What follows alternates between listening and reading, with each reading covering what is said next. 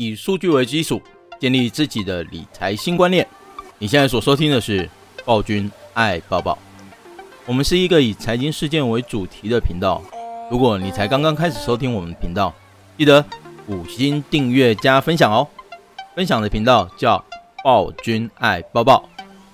好，我们今天的话要跟各位谈一下联总会哦。联总会的升息刚刚启动而已。那启动之后的话，其实鲍尔后来也有对外的一些谈话。那谈话内容当中啊，其实鲍尔的态度又更加鹰派了哦。等于说他的态度又变成说，他升息的速度可以再次的加快哦。那这对于全世界来说的话，资金的影响非常大。我们都知道这几年啊，其实美国。欧洲跟日本放了很多很多的钱出来，那这些钱的话，利息都非常非常的低，甚至如果说钱是从欧洲放出来的话，还是负利率的啊。可是现在慢慢的要把资金回收到金融体系去的时候，我们就要开始思考一件事情哦，就是当初已经借钱的人，利息那么低，那现在呢，突然间利息要增加了，那如果增加的速度很快的话，这些人会不会还不出钱？那如果还不出钱来的话，后续倒债的一个风险就会变得非常的大。然后再来就是啊，目前升息的这个动作，对于联总会来说，或者是对于所有经济学家来说，都非常的重要。为什么？因为过往的话，大部分的一个通膨、通货膨胀啊，都是因为公司的生意很好，所以给员工加薪。那因为员工加薪了，所以呢，就会从吃卤肉饭变成吃牛肉面。好，那你就发现一件事情哦。他去消费的东西越来越贵，然后市场当中的物价就越来越高，那产生了一个比较明显的一个通膨的一个现象。所以呢，联总会就发现说，哎，就是因为什么？工厂给你的钱太多了，所以你的薪水变多了，然后乱花钱。那最好的方式就是什么？钱回收回来，哦，钱回收回来。所以我们今天来讨论一下这个旧有的一个循环，在目前来看的话，是不是还是这样？然后有没有什么地方哦缺失哦？好。所以最后要来导一下，跟投资有什么关系，好不好？好，那我们先来看一下这个新闻哦，在他呃利率决策会议后啊，其实有对外发表言论哦。那整个言论的过程当中啊，其实只有握着一个重点哦，就是通货膨胀哦，通货膨胀。那他现在的话也一直强调，为了抑制通货膨胀这个问题的话，他会不惜动用所有的工具哦。所以在后续的一个公开谈话当中，也直接讲。五月份哦，五月份的时候还有一次会议哦，不惜哦，直接升息两码哦，所以我刚才会跟各位讲哦，今天我如果是借钱的人，本来不用利息，然后突然间在短短的几个月里面，你的利息突然间暴增，那你会不会有倒债的一个危机哦？但是啊，目前就联准会的一个角度或大部分的经济学家的角度来看的话，升息啊是唯一可以解决通膨的这个问题，好，所以待会的话我们来看一下。什么情况之下会造成通膨？那目前升息到底有没有办法解决通膨这个问题？可是，在讨论之前的话，我们要先来看一下这个什么是通膨哦？什么是通膨？呃，目前的话，其实在市场当中，通货膨胀就是我买的东西越来越贵，但是这要有个标准啊，不是我自己感觉贵就叫贵嘛，对不对？所以通常这个标准啊，在市场当中会有一个叫做消费者物价指数 CPI 哦，这个去做统计哦。但是啊，这个东西比较奇怪。所谓的消费者物价指数哦，是现在市场当中你买得到的东西，我通通去统计，然后统计看看哪些东西涨价，哪些东西哎变便宜。好，那如果大部分东西通通涨价的话，你就会发现通膨会变得非常的严重。可是这里面有一个问题啊，就是，呃，比如说汽车涨价跟我有没有关系？我都坐公车的啊，对不对？所以汽车就跟我没关系啊，对不对？好，那特斯拉它最近一个月之内涨了两次的价格。那跟我有什么关系？跟我也没关系啊，对不对？好，所以你就可以发现一件事情哦，有些时候啊，那些物品的涨价跟我一点关系都没有。可是你有没有发现一件事情，在台湾啊，只要卫生纸涨价，当天晚上不用不用当天晚上，哎，宣布的那一个刹那，哎，全年就挤满人了。哦，我之前的时候有跟同学讲过，之前上一次的时候卫生纸涨价，我特别带着我女儿到全年去参观参观参观什么？参观人山人海抢卫生纸，好不好？因为我本来只是带女儿去那边看一下而已，你知道？结果我不小心被撞到，就 A 了我一下，赶快去把卫生纸抢过来。然后因为他 A 了这个动作，害我也去拿了一卷。拿完之后回家就被骂，你有这么多屁股吗？你买这么多？哦，对，就有人撞了我一下，我就买了，好吧？所以我们后来就发现啊，卫生纸涨价，为什么大家一定会去抢？因为这是硬需求，你知道吗？可是车子不是啊，所以车子涨价，有时候我们不会去想要买。可是呢，你如果说是卫生纸涨价的话，你会发现，因为每天都要用到，所以那个抢的那个动作就会特别的严重哦。好，那现在市场当中哦，其实大部分都在讨论通货膨胀，可是近期的话，也慢慢开始讨论所谓的停滞性通膨。什么叫停滞性通膨？就经济没有成长哦，老板没给你加薪，可是呢，东西越来越贵。所以现在台湾是不是停滞性通膨？呃，没有人会承认啊。啊。可是呢，停滞性通膨的一个状况哦，现在大部分市场慢慢开始讨论了。可是我必须先跟各跟各位讲哦，我们现在讨论这么多的数据，对不对？联总会没有看这些，联总会看的是什么？联总会看的是你买哪些东西，那些东西有没有涨价。所以呢，它定义的另外一个叫做个人消费支出的物价指数 PCE 哦。啊，那虽然说它统计的方式比较不一样，可是我们也发现一件事情哦。目前市场当中啊，美国的 CPI 的通膨大概有八趴，就是现在的东西比去年贵八趴，有没有贵很多？贵很多啊！哦，各位贵很多。好，所以你去想一下，啊八趴很多，那请问一下，六点六趴多不多？哎，六点零六趴多不多？也很多，好不好？只差两趴而已嘛。一般来说的话，其实联总会它只有两个目呃功能啊。哦，第一个就是把市场当中的经济搞好，第二个就是把失业率搞好。那市场当中的经济呢，我们看的就是通货膨胀。预估来看的话，一般来说，通货膨胀的幅度是两趴，那现在是六趴嘛，代表它已经超过了三倍、两倍、三倍哦。好，所以现在的话，其实不管是用哪一个统计的方式，我们都发现物价现在其实非常非常的贵。好，所以现在市场当中，大部分的经济学家都开始讲了，哎。通货膨胀这么严重，那如果要抑制通膨，让大家不再去抢购商品的话，最好的一个方式就是什么？把你的钱收回来，你就不会去抢哦。这是升息的一个动作。可是，在前两天的时候，智慧城市展哦，然后童子贤有去参观，结果他对着媒体讲了一句话，他说呢，解决目前通膨的一个问题，最好的一个方式就是大量生产。各位，这是真的。为什么？因为啊，通膨的一个。触发的因子哦，其实有两个，我们来看一下。通膨的触发因子哦，一个是供给端，一个是需求端。所谓的供给端，就是我今天卖商品的那些店家，我到底有没有足够的货可以给你？哦，你想一下，如果说我今天，呃，我们今天跨年哦，每个人都要拿那个荧光棒，结果呢，你发现你没有带，那你就跑到 Seven 去买，那你会发现当下去买那个荧光棒的时候，平常只要十块钱。可能去那边的时候变三十块，但是你会不会买？会享受当下的气氛，你还是有可能会买哦。好，所以啊，你会发现哦，供给端不足的时候，价格就会出现上涨。那另外一个就是需求端，需求端的话就是标准的，现行所有经济学家所有的课本当中所教的通货膨胀，全部都是需求端所带动的。有些急行贼欧北贝哦，然后买到的那个东西越来越贵，所以我把你的钱收回来之后，你就不会乱买。所以现在为什么台湾的路上这么多玛莎拉蒂？钱太多嘛，对不对？所以钱嘛，把你收回来之后，你就只能开 Toyota，好不好？所以现在的话，大部分都是因为市场资金过度腐烂的一个情况之下，过造成过度消费，所以呢，资金回收就可以解决这个问题了。从以前到现在都是这样的，都是这样的一个解决方式哦。可是目前这个通货膨胀到底是不是因为需求端钱太多所引起？各位？钱太多所引起的，没有人可以讲错。你知道为什么吗？因为过往这一段时间当中啊，不管是川普或拜登，都有直接发钱给所有的民众，而且他这次发钱的方式跟以前不太一样。以前的话，美国联总会在实施所谓的 QE，就宽松政策的时候，他是透过买债，然后呢，我买了一个东西，然后把钱放出去，对不对？可是钱放出去是买债的那个人拿到钱嘛？买债的人通常都是银行或者寿险，那银行跟寿险的钱会不会到你身上？不知道，哦，这就变得比较麻烦一点哦。所以呢，那个引导的动作要好几层。可是呢，拜登跟川普在最近这一两年，就是这两任的一个美国总统哦，他没有经过这些弯弯道道啊，他直接怎样？你的户头告诉我一下，我把钱汇到你的户头里面去，然后直接就汇了进去哦。所以美国人哦，他呃虽然说没有去上班，可是户头里面有非常多的钱。哦，超级多的钱，所以市场当中的资金有没有腐烂？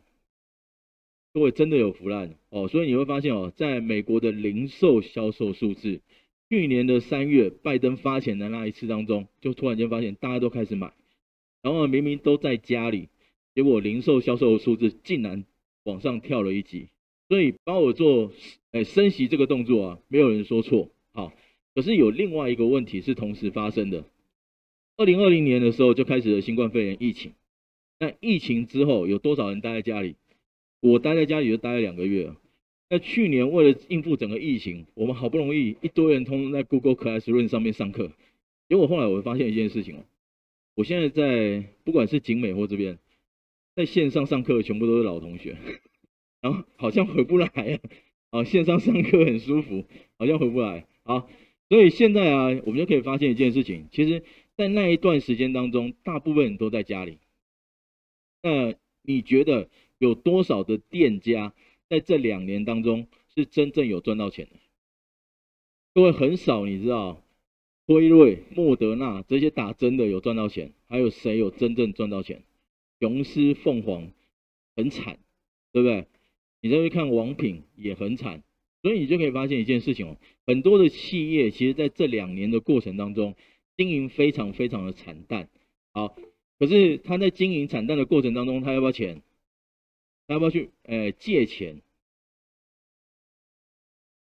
对，通常啊，我不是要把公司结束掉，我就一定要去借钱，否则就会怎样？就会立刻倒闭。好，所以呢，在呃疫情期间的时候，我们去借到的钱，通常都是专专案嘛，所以相对的利润会那个利息比较低。好，那现在要正式开始恢复，要提高利息啊？请问一下，借钱的人赚钱了没？各位，你如果不知道借钱的人赚钱了没的话，你可以去台北火车站地下街走一圈，或者是晚上九点钟的时候去台北火车站的外围走一圈，九点就好了。以前要到十点多才会聚一群人，现在大概八点多大概就开始抢位置，好吧？你可以去走一圈，走完那一圈之后，你会发现他吃的比我还好，真的真的真的不骗各位哦。所以你现在就可以看到，其实在这两年当中哦，钱借出去借很多，可是企业是不是真的有蓬勃发展起来？就连台湾哦都很难讲，何况是国外。所以你现在就可以来思考一件事情哦。但现在啊，如果供给跟需求造成不平衡的一个状况之下的话，到底是哪边所引起的？如果做错事情，如果是供给端，我东西哎、做的不够多，就跟童子贤讲的一样嘛，我就大量生产，通膨就没了。可是呢，如果是钱太多，就要用包尔的方式升息把钱回收，对不对？好，所以现在就要看一下我是哪边的问题哦。啊，所以我们现在搞清楚一下，通货膨胀到底是什么原因所造造成的。这一次的通货膨胀完全是因为新冠肺炎疫情所造成的，所以各位，新冠肺炎疫情刚刚过嘛，对不对？现在还没有完全解除啊，现在口罩都还戴着，所以你可以发现一件事情，新冠肺炎疫情哦，造成供给端这边的话就是劳工短缺，没有人去上班啊，甚至没有人敢去上班，然后很多学生没有去上学，都在家自学，这个情况之下就怎样？很多的女性就没有再去上班了，全部都在家顾小孩，哦。其实我那个时候有跟我老婆商量过，如果说真的我女儿一直都在家，那就是她去上班，我在家。哦，那个她来当经济支柱，我在家。哦，我可以洗碗，也可以扫地，好不好？好。可是劳工短缺的一个情况之下，你会发现哦，在美国出现一个最严重的事情，就是塞港。对，美国的一个塞港哦，其实后到目前为止，通通没有解除掉。而且啊，在今年七月一号，美国的劳工跟美国港口的一个公司啊，要进行换约的动作。然后呢，每次换约的时候就要调高薪水，预估啊，这是非常难。为什么？因为去年美国的码头赚很多，所以马美国那个码头工人会要求调薪的幅度也会高一点，所以预估应该是很难谈。所以美国塞港问题哦，到现在为止的话。应该都不会解决，到七月都不会解决。所以各位你知道吗？美国现在的商店啊，已经开始问一件事情了。请问一下，圣诞节的东西你们有在卖吗？圣诞节什么时候？十二月。现在三月份已经在问圣诞节的东西，你们有在卖吗？懂我意思吗？就是慢慢送过去哦。圣诞节我应该来得及。好，所以美国现在塞港的问题哦，造成的整个是市场当中，就美国市场当中哦，很多的东西到不了，然后到的时间完全都不对。比如说圣诞节十二月嘛，等它真正到货的时间是怎样？超过十二月，它会变成很多库存突然间就增加了。好，那再来的话就是需求端哦，各位需求端的这边呢，其实在新冠肺炎疫情当下，呃，FED 的话，它直接实施的是无限宽松。比如说，你不用担心要花多少钱，好不好？我有印刷机，你需要多少我就给你多少。然后再来的话，就是川普跟拜登都直接发现金，哦，所以他完全都不用去管说我到底有没有给对人，就直接撒下去。之前第一次啊，其实是 QE 的时候，美国是试了三次之后才真正把钱丢到对的位置。可是这一次呢，这是完全没这个问题啊，哦，钱就直接发下去了，啊。所以呢，整个宽松政策的情况之下，配合纾困金，其实在全球造成了非常多、非常多的一个资金泛滥。我今天听到一个统计哦，预估哦，整个联总会如果说开始执行缩表，把资金回收的话，从市场当中的回收的资金高达一兆美元，好吧，兆业兆元啊，一兆，好不好？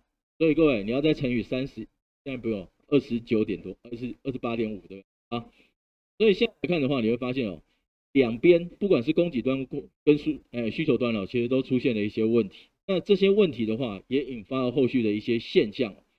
那在美国这边的话，纾困金哦，突然间发下来，真的发的太多了。所以我们发现一件事情哦，美国的销售数字真的非常好。那美国啊，它整个 GDP 的一个成长有七成是靠消费，你只要愿意出门去买东西、吃饭。哎，美国经济就会成长，可是呢，你如果说过度消费，那会导致明年怎样？其实所有经济都是用比较的。我现在经济状况好不好？我就跟去年的同一个时间来做比较。我发现就说，去年的同一时间，全部的人都花一千块在这个过日子。到了今年，全部的人都靠五百块过日子。那请问一下，消费动力下滑了没有？是不是下滑五百块？对不对？好，所以你会看到斗大的标题。美国的销售力道下滑，消费力道下滑。对，美国有七成是靠消费嘛，消费力道下滑，经济状况不好，股票市场会怎样？对，相对就会比较弱势一点了。好，那可是市场在呃拜登跟川普实行纾困金之后，市场钱很多啊，我们就发现一件事情，就是在美国的房子、车子突然间怎样大卖。所以呢，他之前卖不出去的房子，全部都卖的，就是那个库存量越来越少，越来越少。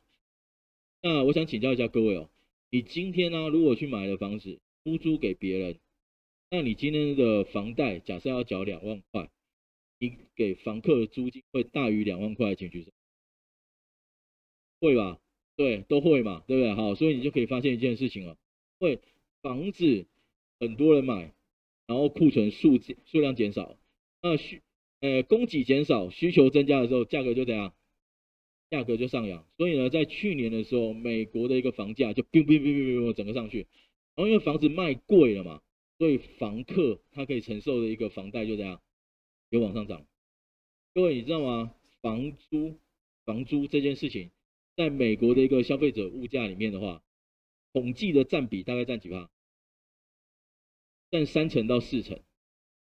所以你如果说整个房租一直维持在高档，甚至一直增加上去的话，对，美国的通膨要往下掉非常困难，因为你有三四成全部都是房租。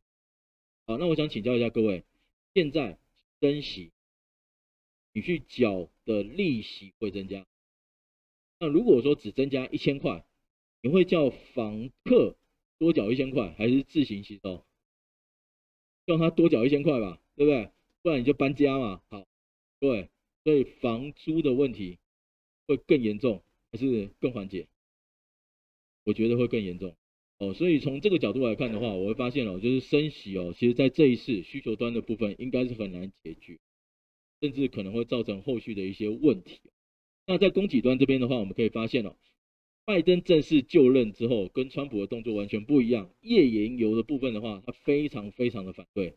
你现在可以发现一件事情哦，就是明明啊，全世界油最多的是谁？沙乌地阿拉伯嘛，俄罗斯嘛，美国。美国油也超多。结果呢，美国人的总统拜登他不叫自己的油商去增加增加生产，他直接怎样打电话问沙乌地阿拉伯可不可以增加增产增增增加生产量？那沙乌地阿拉伯的那个那个叫什么皇室吗？他跟他说什么？Sorry。后来回头打电话问一下习近平有没有空空去沙乌地阿拉伯走，然后呢，再跟现在市场当中一直在讲，哎，只有可能可以用人民币直接做交易哦。各位，这个变化就真的太大了，变成说美元在市场当中的地位整个都被震撼到。所以你现在就可以发现一件事情哦。明明有油，但是因为空气污染啊、环境污染的一个问题，所以呢不愿意大量生产。所以美国这边的话，其实在这一次的石油危机当中，完全没有办法解决任何的事情。那很多人都看到说，哎，不管是拜登或者中国，都有释放出来一个战备储油嘛，对不对？各位，哎，五嘎博赶快应该在黑出来几缸的博啊，懂我意思吗？就是那个量其实是不够的，可是宣示意味是很重的。好，所以现在来看的话，我们就可以发现一件事情哦。你现在页岩油没有办法克服的一个，就没有办法量产的一个情况之下的话，油价掉不下来，油价掉不下来。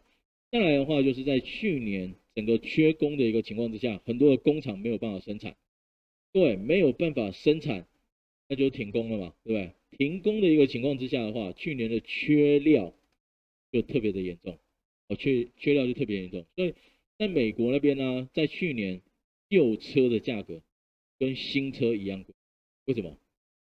很简单啦、啊，因为在新冠肺炎疫情的情况期间呢，很多人都直接从都市搬到郊外去了，都不用到公司啊，只要视讯就好了，网络 OK 就可以了。可是呢，从都市搬到郊外去，最大的差异就是什么？你跟邻居啊，大概是半个小时的车程，所以走路要多久？有可能要一整天，你知道？哦，所以呢，你现在就发现了，没有车没有办法帮，没有办法动作。哦，所以呢，抢在购买的一个动作的情况下，抢车的一个动作当中，二手车的价格突然间冲到跟新车。那你为什么不买新车？因为新车做不出来啊！我现在就一台车刹缺一个刹车皮，要不要买？因为你知道吗？特斯拉那时候做了一堆车，全部都放在停车场，就差几个零件了，锁完了就可以出去，可是就锁不完，好不好？所以你现在可以发现一件事情哦，其实石油跟汽车的价格全部都上扬，然后更糟的是什么？去年跟今年哦，德州那边都发生很严重的一个风冰风暴。哦，所以呢，其实造成了很多停工啊，或者是个电力中断的问题。各位，今年有没有天灾？前几天一点多的时候，全全部的人都有说简讯吧？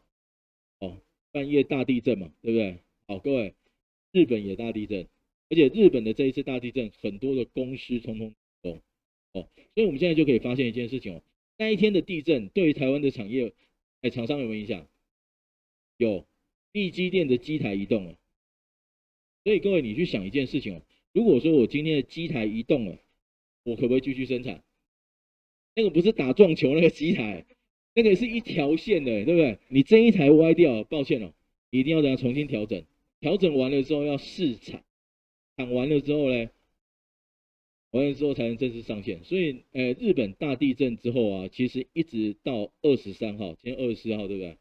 到昨天。才正式恢复生产，哦，中间就浪了大概一个礼拜，然后好不容易开始生产了，对不对？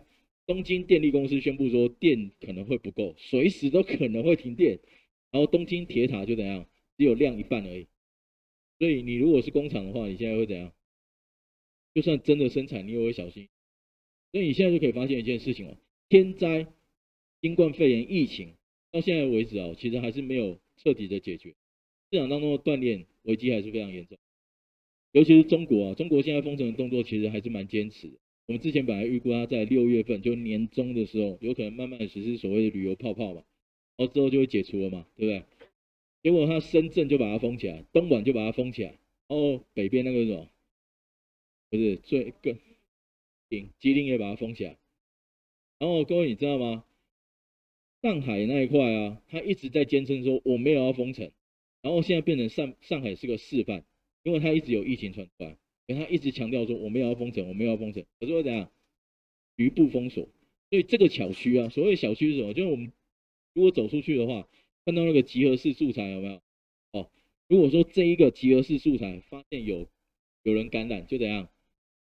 那个铁铁栏杆通风封起来，然后全部都挖鼻子，挖完鼻子之后才能去上班。啊，所以你现在可以发现哦，其实今年天灾人祸也非常严重了。供给端在现在来看的话，有没有办法顺利的去做量产，都恢复到疫情之前的状况？没有办法。好，所以各位，供给端的问题现在依旧在，需求端靠升息没有办法解决。那对美国联准会从现在就开始启动升息之后，你觉得对于整个大的经济会是帮助，还是哎？我跟各位讲哦，其实我也不知道。可是我比较偏悲观一点，我跟各位讲，我也不知道。可是如果照美国联总会就是经济学家的一个动作来看的话，其实他一定会先尝试三个月，哦，就是尝试三个月、六个月，或者是三次的会期。我也不知道他们的为什么这么喜欢三，好，就是一次、两次、三次。那尝试完了之后，如果真的错了，可能纠正，好不好？可是呢，三次，各位三次就大半年过去了。哦，如果是照美国联总会开会的时间呢，三次就大半年过去了。我问一下，三次之后你的股票在哪里？我 不知道跑到哪里去了，你知道？哦，所以请各位哦，在今年投资真的要特别小心一点，因为我觉得解决的方式可能可能升息没有办法处理啊。所以他们现在非常期望哦，透过升息之后，这一条路就可以变成康庄大道。可是现在来看的话，其实难度有点高，哦，难度有点高。您还满意今天的分享与观念吗？喜欢的话，记得五星订阅加分享哦。分享的频道叫暴君爱抱抱。如果您还想听到更仔细的分析，欢迎一起到社大来学习哦。